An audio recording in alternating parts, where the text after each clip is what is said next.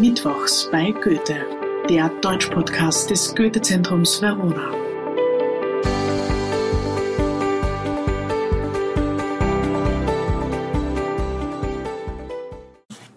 Hallo und herzlich willkommen zu einer neuen Folge des Podcasts Mittwochs bei Goethe. Bei mir geht es heute um das Thema des Expressionismus. Ja, ihr habt richtig gehört, das ist eigentlich eine Kunstrichtung. Aber man verwendet diesen Begriff auch für die literarischen Strömungen der Zeit und genau das sehen wir uns heute an. Der Expressionismus kommt von expressio aus dem Lateinischen, was Ausdruck bedeutet. Wir können also hier bereits im Namen erkennen, was den sogenannten Expressionisten, den Künstlern und Künstlerinnen des Expressionismus wichtig war, nämlich sich auszudrücken.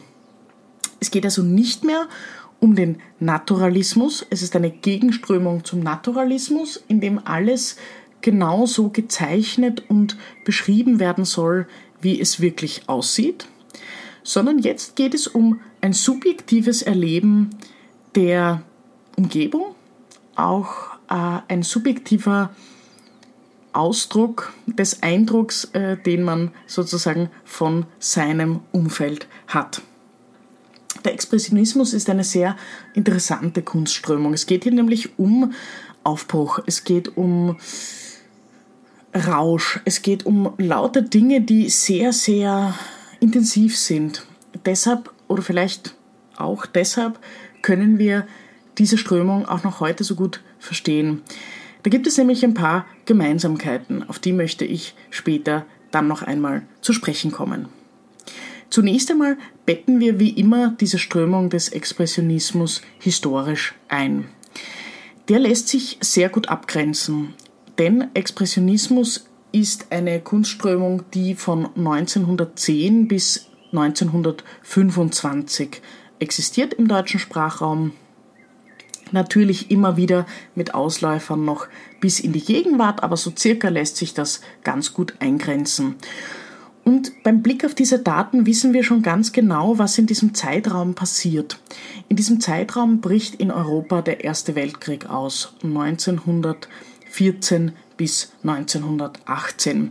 Das heißt, es liegt genau in der Kunstströmung des Expressionismus. Und dieser Krieg wird auch eine große Rolle spielen bei den Künstlern und Künstlerinnen der Zeit. Wenn wir uns jetzt die Zeit vor dem Ersten Weltkrieg ansehen, da gibt es das Deutsche Kaiserreich, das wissen wir, an dessen Spitze Wilhelm II. steht. Man nennt diese Epoche deshalb auch Wilhelminismus nach Kaiser Wilhelm. Und diese Epoche zeichnet sich dadurch aus, dass eine starke Aufbruchstimmung bezüglich der Industrialisierung besteht. Es gibt sehr viele neue Erfindungen, Autos werden sehr schnell weiterentwickelt, Städte wachsen, neue Industriezweige werden überhaupt erfunden. Das heißt, es passiert eigentlich sehr, sehr viel. Wir würden sagen, es ist vielleicht eine Zeit, die an der Schwelle des Fortschritts steht, so wie wir ihn heute kennen. Aber gesellschaftlich tut sich in dieser Zeit nicht so besonders viel. Es ist immer noch eine sehr, sehr strenge Moral, es gibt immer noch sehr, sehr strenge gesellschaftliche Ordnungsprinzipien. Und da gibt es jetzt eine junge Generation, die sich das schlicht und ergreifend nicht mehr gefallen lassen will. Diese junge Generation möchte etwas anderes.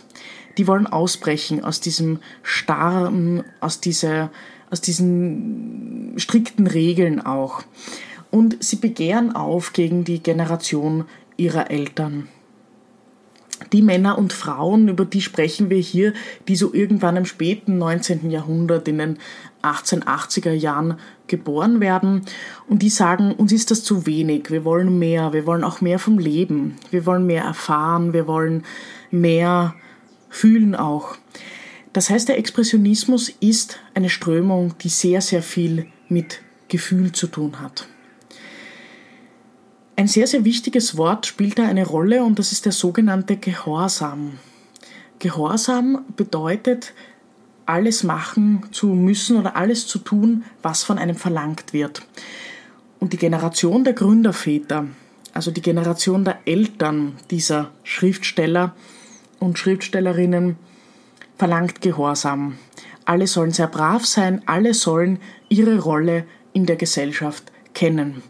Aber so einfach ist diese Frage leider nicht. Das heißt, diese junge Generation begehrt auf. Sie wollen sich ganz bewusst gegen ihre Eltern stellen.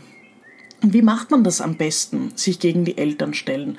Nun ja, wir kennen das alle noch aus der Pubertät, man schockiert die Eltern. Und genau das macht diese neue Generation der Expressionisten auch mit der Elterngeneration.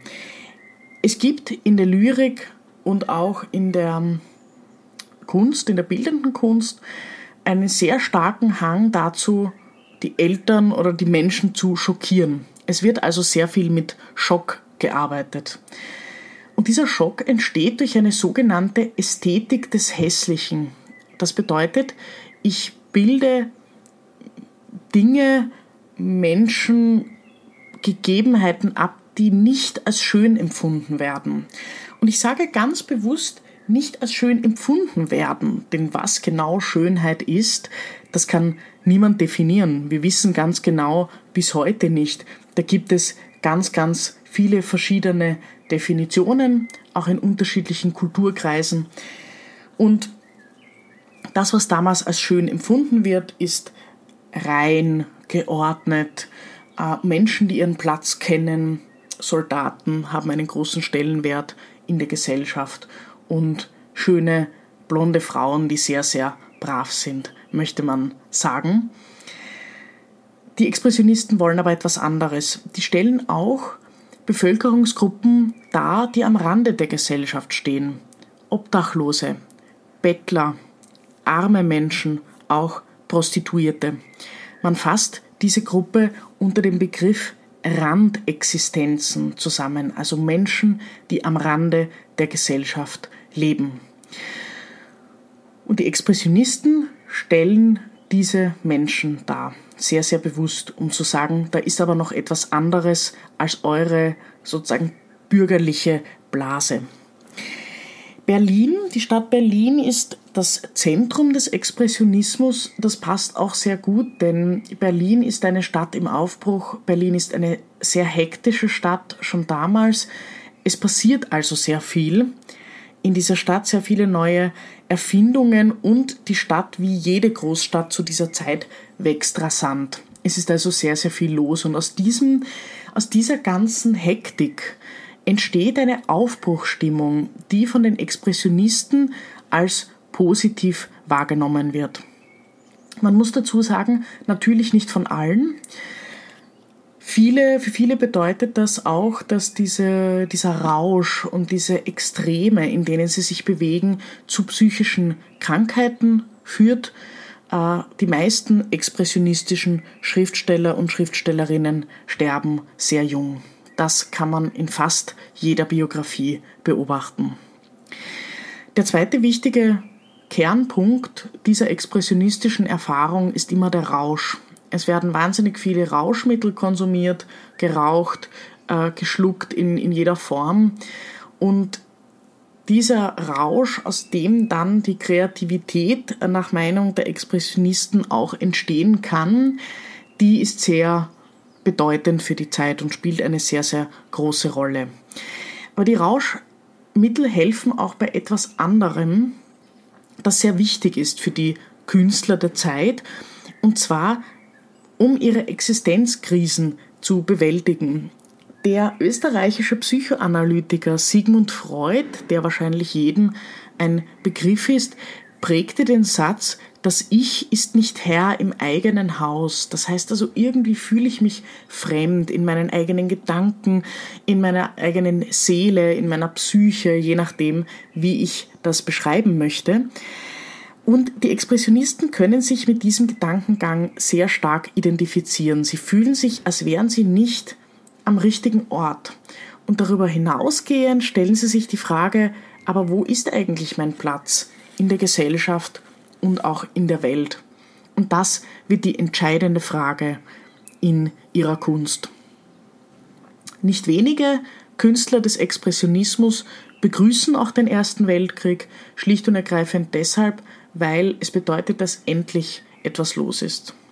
Das ist natürlich aus unserer heutigen Perspektive heraus ein naiver Gedankengang, aber man darf hier nicht vergessen, das war eine Generation, die sich einfach nur gewünscht hat, dass etwas passiert und dass sich die Gesellschaft in irgendeiner Form verändert.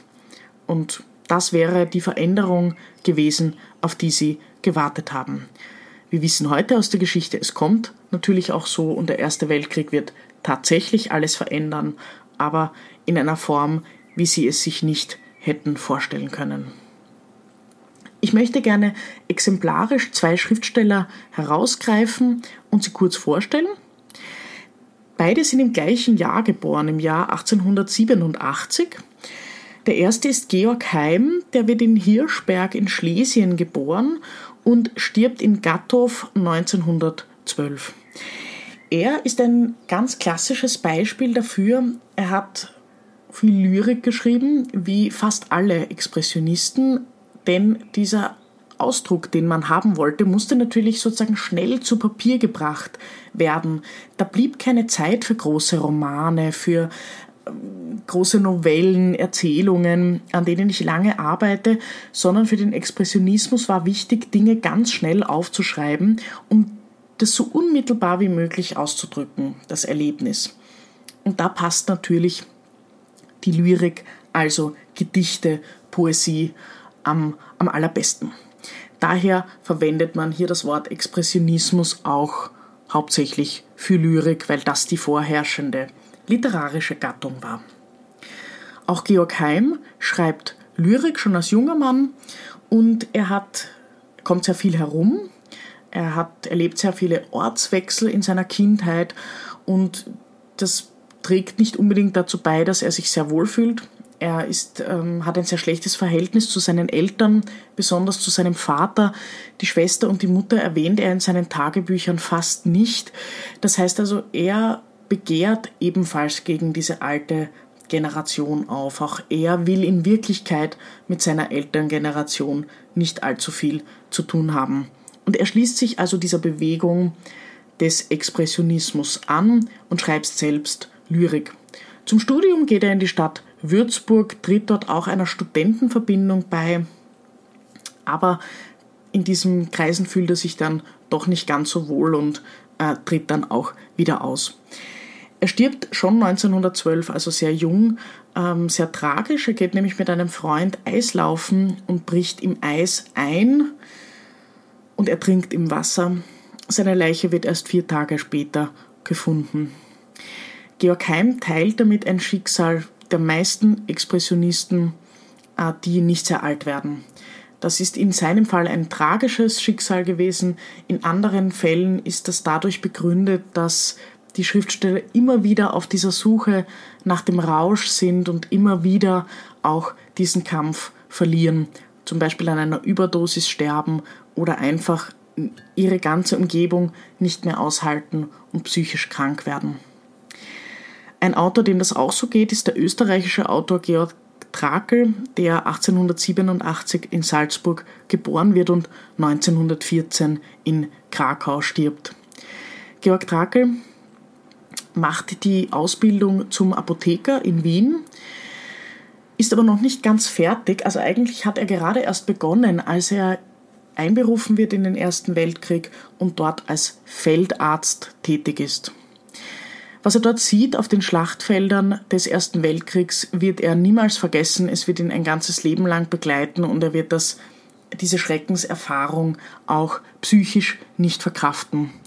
Er unternimmt dann zwei Selbstmordversuche. Beim zweiten Mal gelingt es ihm und so stirbt auch Georg Trakel nicht alt, nur zwei Jahre nach Georg Heim, fern der Heimat in Krakau. Georg Heim schreibt ein Gedicht, das sehr bekannt wurde. Die erste Zeile dieses Gedichts lautet, Aufgestanden ist er, der er lange schlief. Und das Gedicht heißt Der Krieg I. Aber diesen Titel hatte es ursprünglich nicht, sondern Georg Heim hat einfach begonnen, er hat diesem Gedicht keinen Titel gegeben.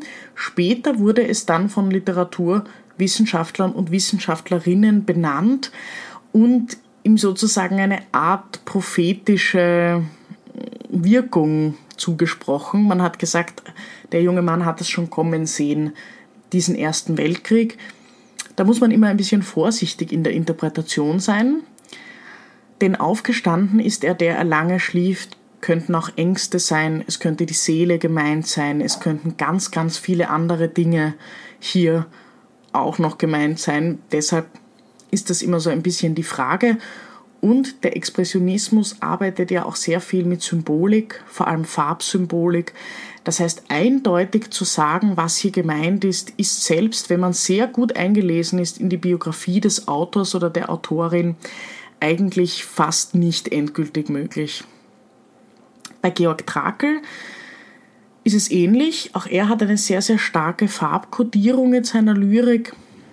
Er schreibt sein berühmtestes Gedicht Grodeck, ähm, eben dort in der Stadt Grodeck, ähm, bei der sich eine der schlimmsten Schlachtfelder des Ersten Weltkriegs befindet. Und hier schreibt er auch über die toten Soldaten, die liegen bleiben, nachdem die Schlacht vorbei ist. Er schreibt da sehr eindrücklich von der Farbe Gelb, die bei ihm immer negativ besetzt ist, auch Rot und Schwarz. Und dann schreibt er auch über die Farbe Blau und über die Farbe Gold, die bei ihm immer positiv sind. Und er schreibt über eine Person, die hier auf das Schlachtfeld kommt und die Geister der toten Soldaten mitnimmt. Eine Art weibliche Engelsgestalt in einem weißen Kleid. Und das, das wissen wir aus seiner Biografie, aus seinen Notizen, ist seine kleine Schwester. Georg Trakel hatte ein incestuöses Verhältnis mit seiner kleinen Schwester. Diese Schuld wird ihn Zeit seines Lebens begleiten. Er wird darüber auch nicht hinwegkommen, äh, bis zu seinem Selbstmord nicht, ähm, obwohl diese Beziehung dann zerbricht natürlich, als er zum Studium nach Wien geht und auch später auf die Schlachtfelder. Die Schwester aber bleibt ein ganzes Leben lang bei ihm und wird immer wieder als diese Engelsfigur, als positiver Geist in seiner Lyrik auftauchen. Es gibt noch ganz, ganz viele andere schöne Beispiele und ich kann jeden und jede nur dazu einladen, ein expressionistisches Gedicht zu lesen, zum Beispiel auch von Gottfried Benn. Der hat da immer so ein bisschen einen Überraschungseffekt in seinen Gedichten. Man liest von einem schönen Mädchen und ganz plötzlich knabbern Ratten an ihr. Also wer sich auf die expressionistische Lyrik einlässt, der wird überrascht, der wird auch teilweise ein bisschen schockiert und ganz, ganz bestimmt wird einem nicht langweilig damit. In diesem Sinne, danke fürs Zuhören und bis zum nächsten Mal. Das war Mittwochs bei Goethe, der Deutsch-Podcast des Goethe-Zentrums Verona. Wir hören uns in zwei Wochen wieder. Ich freue mich schon. Bis dann.